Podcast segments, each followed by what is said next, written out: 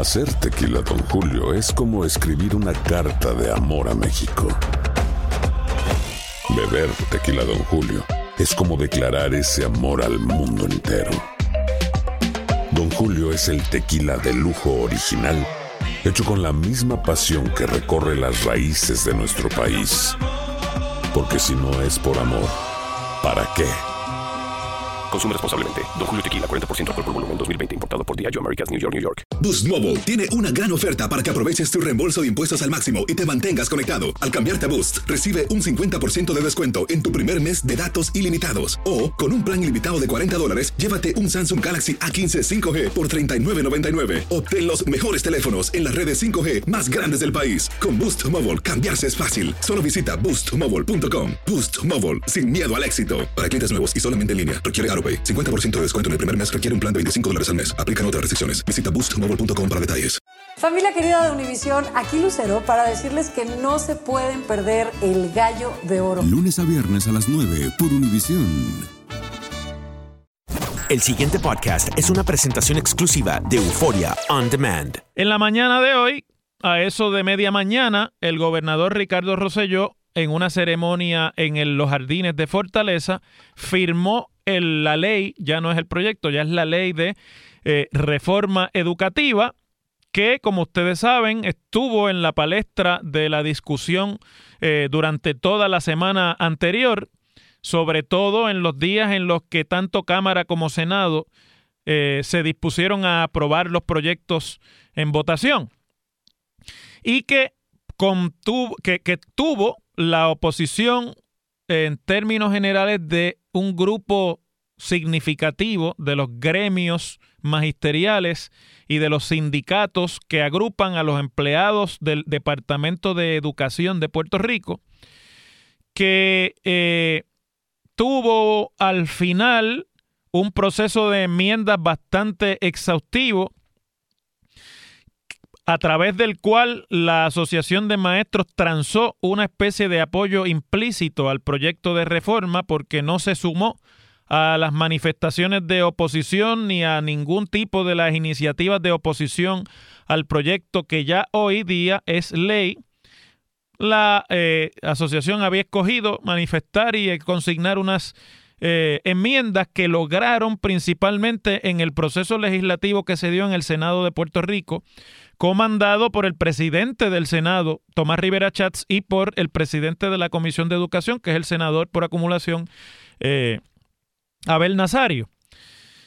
Bueno, fíjense qué curioso que ese proyecto tan controversial se escoge por el aparato de comunicaciones de Fortaleza firmarlo el jueves santo, que es un día en el que la inmensa mayoría de los empleados están libres, por lo menos los empleados públicos, porque la, la figura literaria, digo yo, la imagen literaria esta de que el día de hoy era de trabajo en las agencias públicas, pues usted y yo sabemos que se le concedió mediodía y el otro mediodía lo cogen por vacaciones ordinarias y no ha habido tapones, ni ha habido ningún tipo de congestión, ni hoy no es un día normal de trabajo y, no- y además en días como estos la atención de los ciudadanos en asuntos públicos está muy, diso- muy eh, dividida, está bastante limitada y además se disuelve entre tantas otras cosas que se hacen un día como este.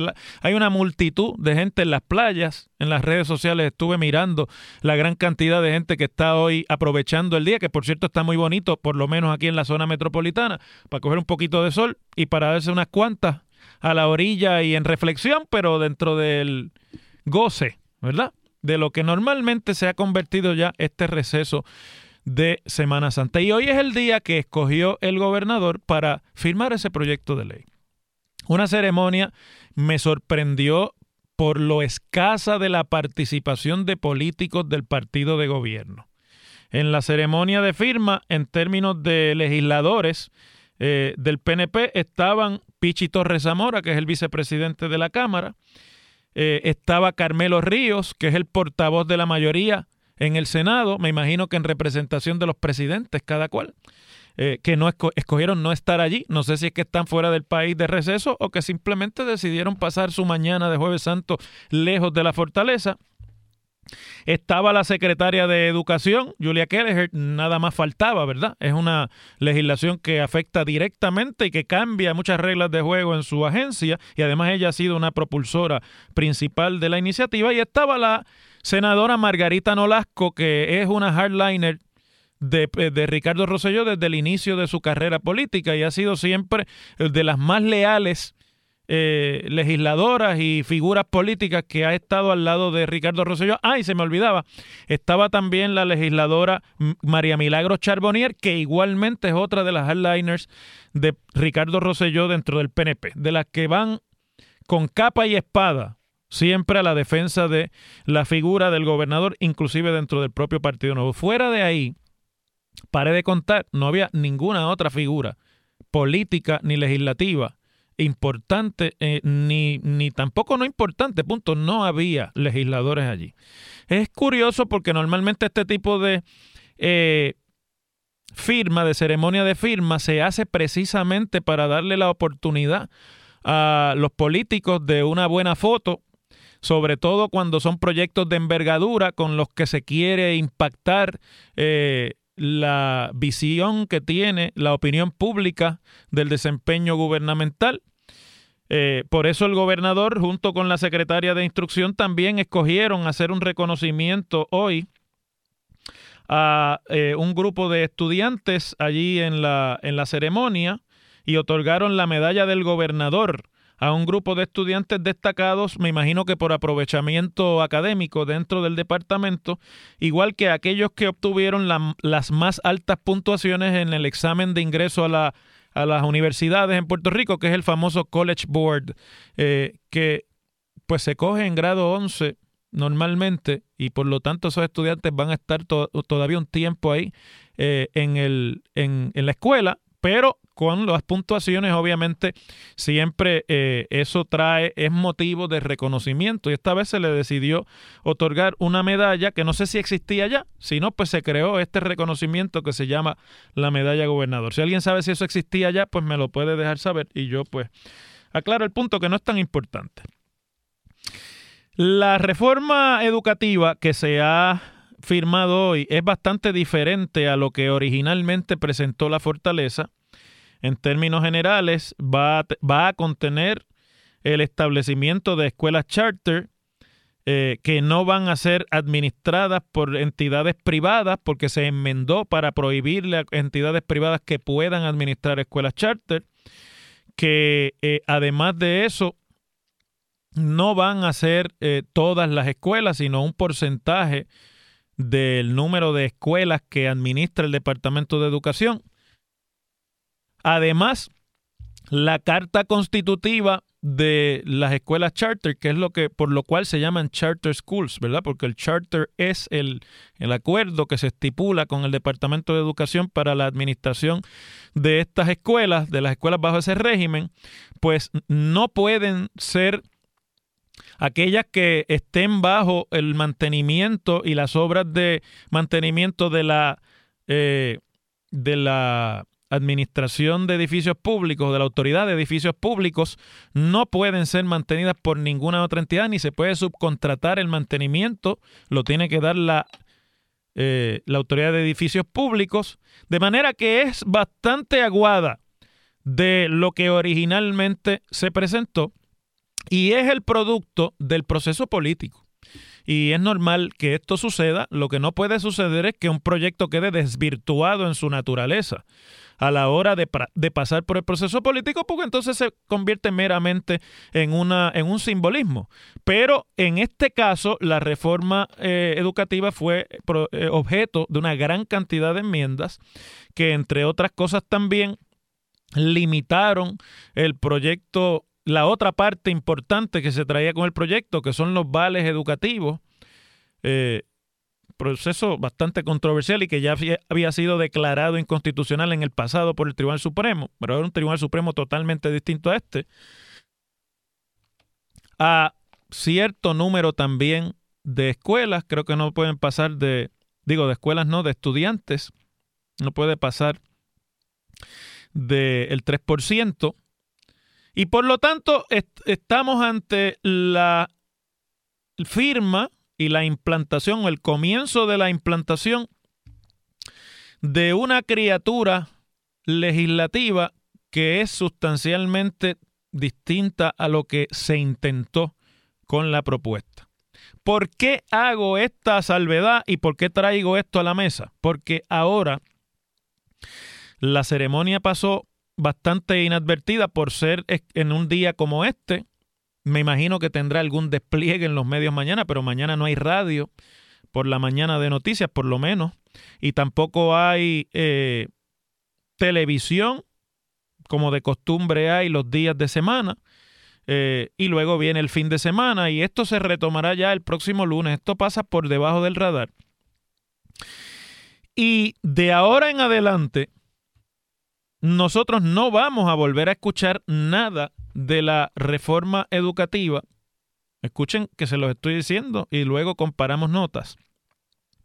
Hasta que no se pueda presentar por el gobierno y por el Departamento de Educación los primeros resultados de la implantación de esta nueva reforma. Cuando se comiencen a obtener los resultados que nos permitan medir la efectividad de la reforma en términos del aprovechamiento académico de los estudiantes, del mejoramiento de los estándares educativos que le dan a estos estudiantes eh, eh, pues la proficiencia es la palabra o la capacidad de ajustarse a los retos que van a encontrar no solamente en la universidad, sino después en la vida, sabremos si esto de verdad que se anuncia como con bombos y platillos fue y es lo que Puerto Rico necesitaba para cambiar el rumbo del desprestigiado y bastante dilapidado sistema educativo público de Puerto Rico. La educación pública en Puerto Rico, me pesa decirlo a mí, que soy producto de las escuelas públicas de Mayagüez, que estudié toda mi vida en las escuelas públicas de Puerto Rico, pero la, la educación pública en Puerto Rico está bastante venida menos. Los niveles de aprovechamiento de nuestros estudiantes hablan por sí solos. Y yo diría que está la educación pública en el peor de sus momentos en toda la historia de Puerto Rico. Muchos estudiantes, desgraciadamente, y esto lo digo con pesar, pasan por la escuela, obtienen los grados, pasan de grado y en la práctica son analfabetas funcionales. No saben escribir, no saben expresar sus pensamientos de forma coherente y lógica, no tienen las destrezas fundamentales del conocimiento de ciencia y matemáticas que son tan fundamentales para el éxito en la vida. Es decir, en términos generales, nuestro sistema público de enseñanza es un gran fracaso y da pena decirlo. Y el golpe de cambio que ese sistema necesita, en mi opinión, es mucho más dramático de lo que esta reforma significa luego de todos los cambios que se le aplicaron en el proceso legislativo. Pero a ese precio se alquiló la casa. Y yo no voy a ser aquí mezquino un día como el de hoy menos y voy a criticar por lo menos que se haya intentado cambiar algo de ese rumbo terrible que lleva nuestro sistema de enseñanza porque cada día que pasa con nuestros jóvenes y nuestros muchachos sumidos en ese desastre que es el sistema educativo puertorriqueño es son, mejor dicho, años completos a los que se condena a esas generaciones de puertorriqueños hoy jóvenes y luego serán los que estén a cargo del país al fracaso y se les condena a la marginación y a la falta de capacidades para poderse enfrentar con los problemas que la vida presenta y con inclusive una falta espantosa de cultura general que es lo mínimo que un sistema educativo debe sacar de sus estudiantes. Así que si yo fuera a evaluar lo que ha pasado hoy, es un signo positivo. Ha sido firmada esa ley, tiene muchos cambios, quizás no es tan dramática como se pensó, pero es un cambio y es un paso en una dirección. Si es la correcta o no, como ya les dije, los resultados que se comiencen a presentar, los resultados que comiencen a manifestarse de aquí a un par de años, nos dirá si en efecto ese era el cambio y si era suficiente. Las cosas como son. En WKAQ se abre el aula del profesor Ángel Rosa. Conoce de primera mano cómo se bate el cobre en la política. Las cosas como son. Profesor Ángel Rosa en WKAQ.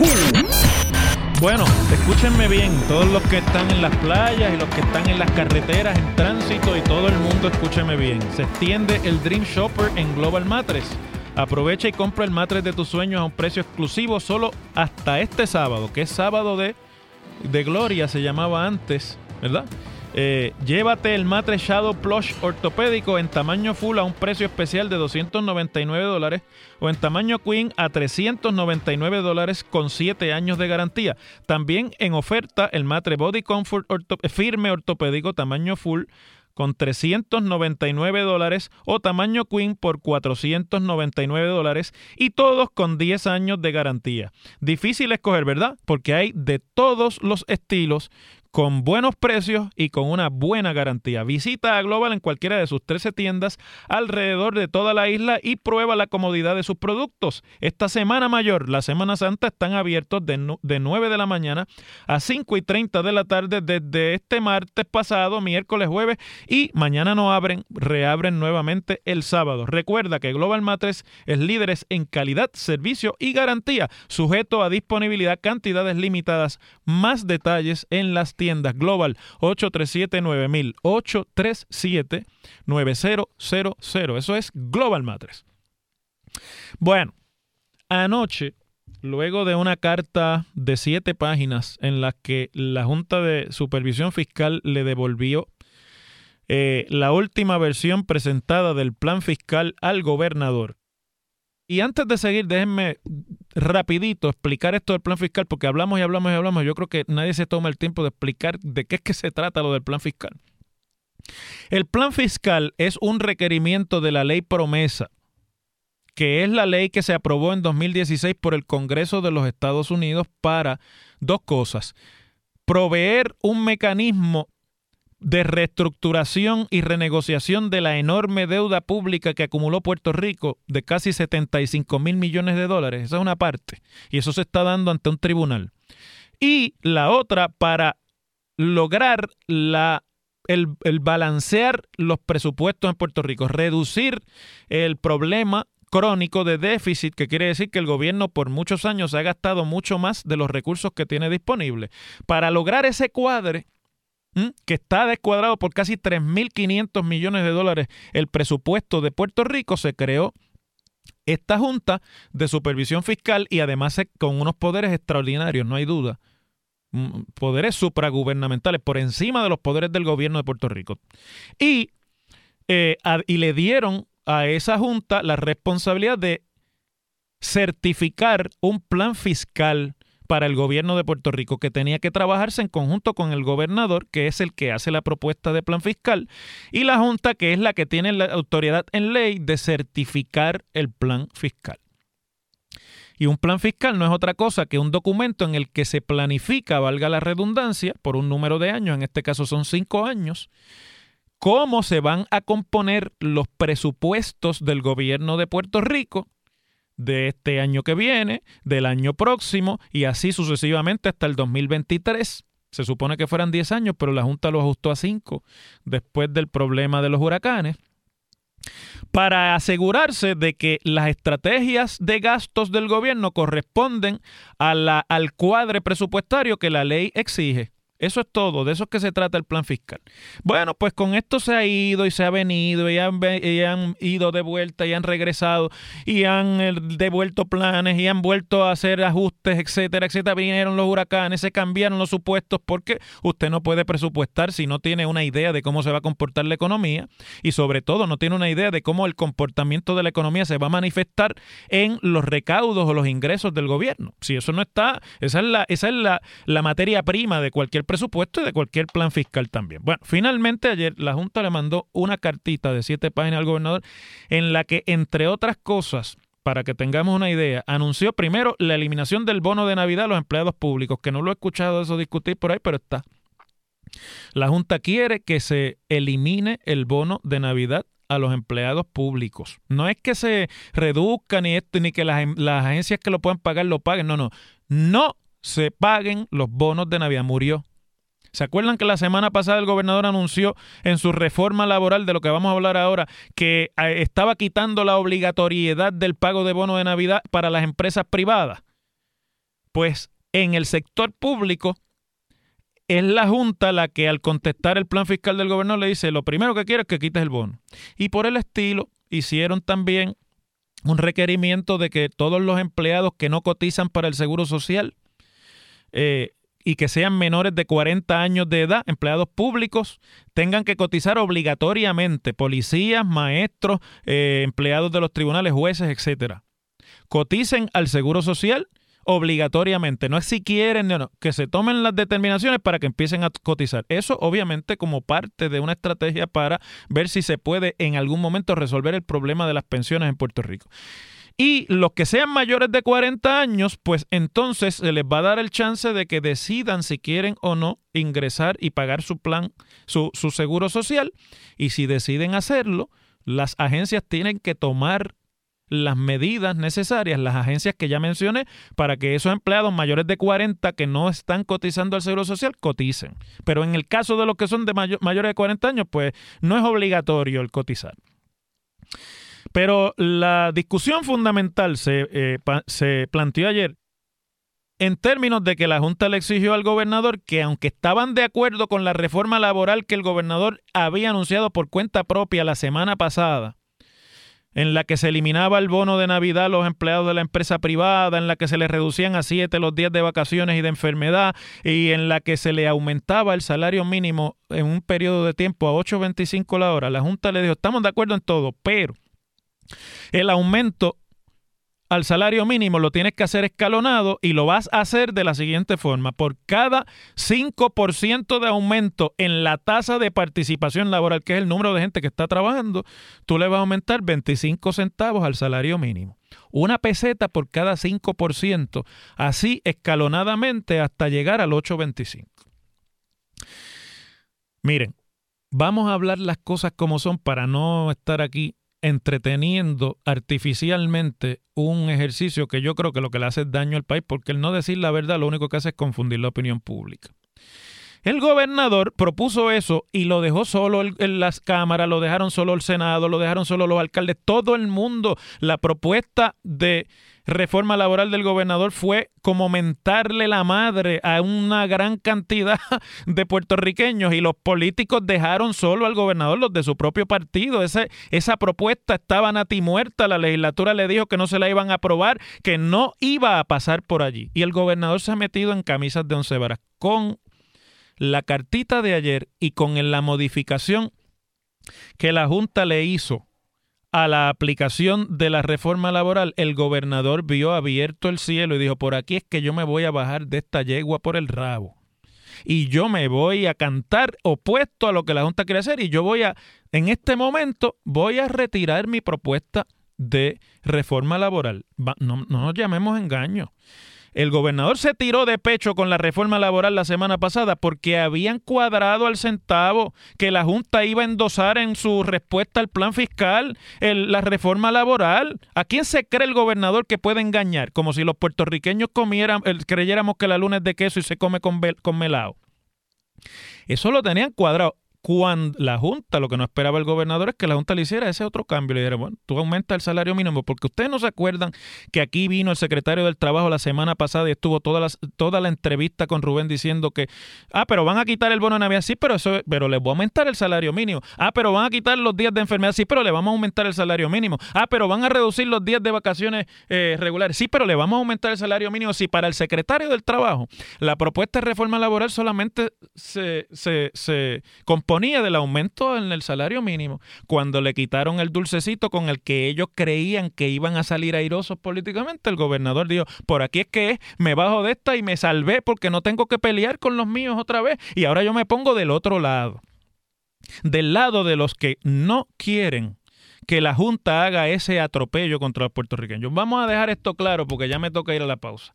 Yo creo que el plan fiscal que está proponiendo la Junta es mortal para la economía de Puerto Rico y que esa austeridad, que es la aplicación a rajatabla de las reformas eh, neoliberales que han utilizado en Argentina, que han utilizado en Europa, en España, en Portugal, en Irlanda y en, en Detroit y en otros sitios, eso, eso lo que va a hacer es después de un huracán y después de lo que pasó aquí con María, esa es la muerte económica y es la ruina de muchos puertorriqueños a los que les someterán a esto. Pero vamos a hablar las cosas como son.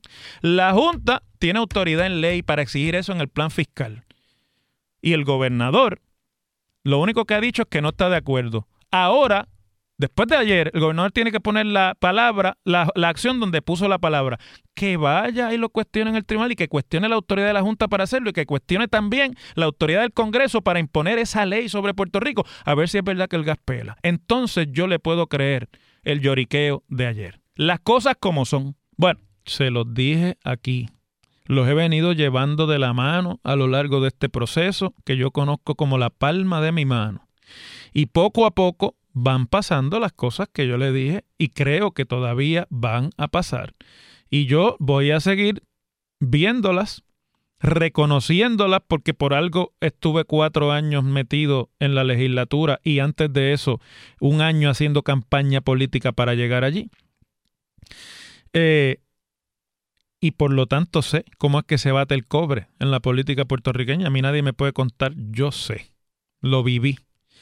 Y les dije aquí que nadie le había creído a la alcaldesa de San Juan cuando dijo en esta misma emisora al compañero Luis Francisco Ojeda, que me sigue a continuación, que ella no iba a aspirar a la, a la gobernación de Puerto Rico en el 2020.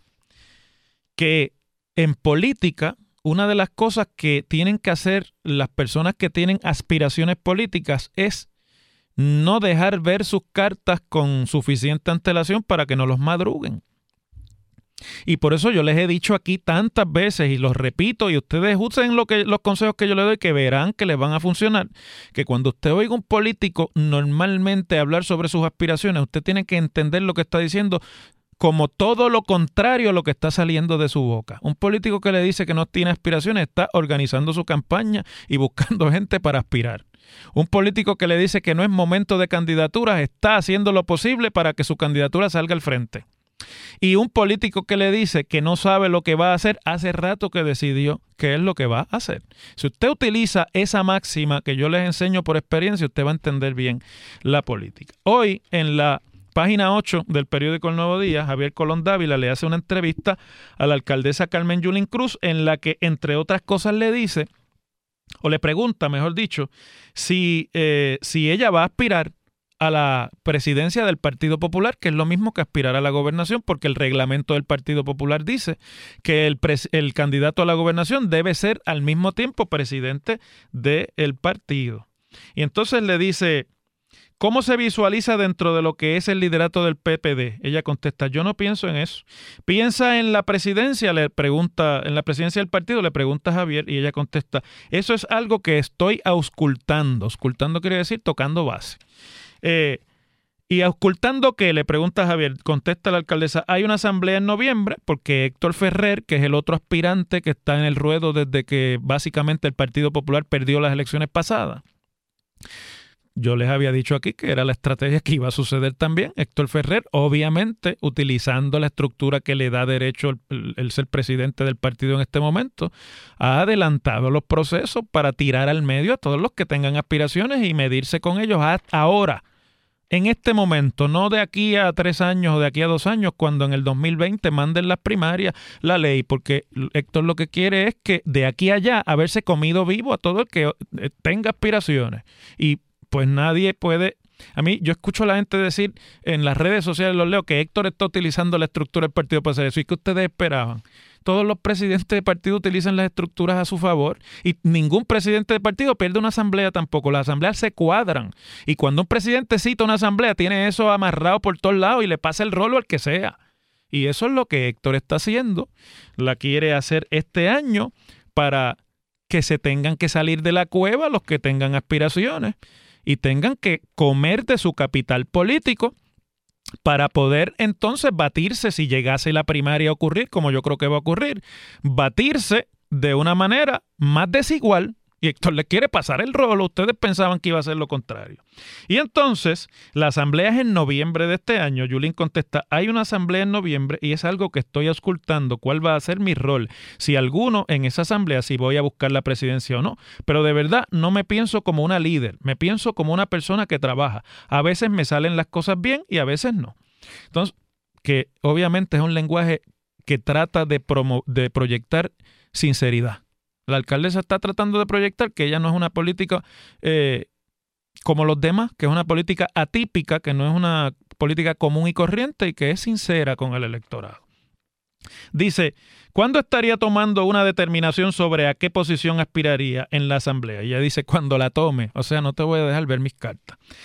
Eh, y dice el periodista, naturalmente, y ella abunda, no tengo una fecha prevista, pero sí, sí te puedo decir que el país requiere definición, el país requiere alianzas y el país requiere un programa, un proyecto que se mueva fuera de los deslindes estrictos políticos partidistas. Y ahí, ¿qué es lo que hace la alcaldesa? Pues se lleva la entrevista hacia las áreas que ella quiere resaltar, que es para lo cual los políticos dan entrevistas. Un político que da entrevistas para pelear con el periodista, pues no sabe lo que está haciendo. Usted da una, una entrevista para decir lo que usted quiere comunicar, ¿verdad? Y entonces le dice él, usted va a usted, ¿no? Y le contesta ella, no voy a mí nunca, voy a las ideas. Por eso siempre digo que no es el nombre de la persona, sino la agenda a quien le sirve esa persona. Y me voy a tomar estos dos minutitos de aquí a mm, hablarnos con nuestro amigo Fede para que ustedes y yo leamos esta entrevista y, y, podamos corroborar lo que yo les había dicho aquí a ustedes. Que me da mucha satisfacción poderlo ver sucediendo porque yo sé cómo funciona esto y puedo orientarlos a ustedes para que vayan reconociendo las señales. Yo les dije aquí hace como un mes atrás o más que en algún momento Carmen Yulín tendría que empezar a moverse hacia el centro.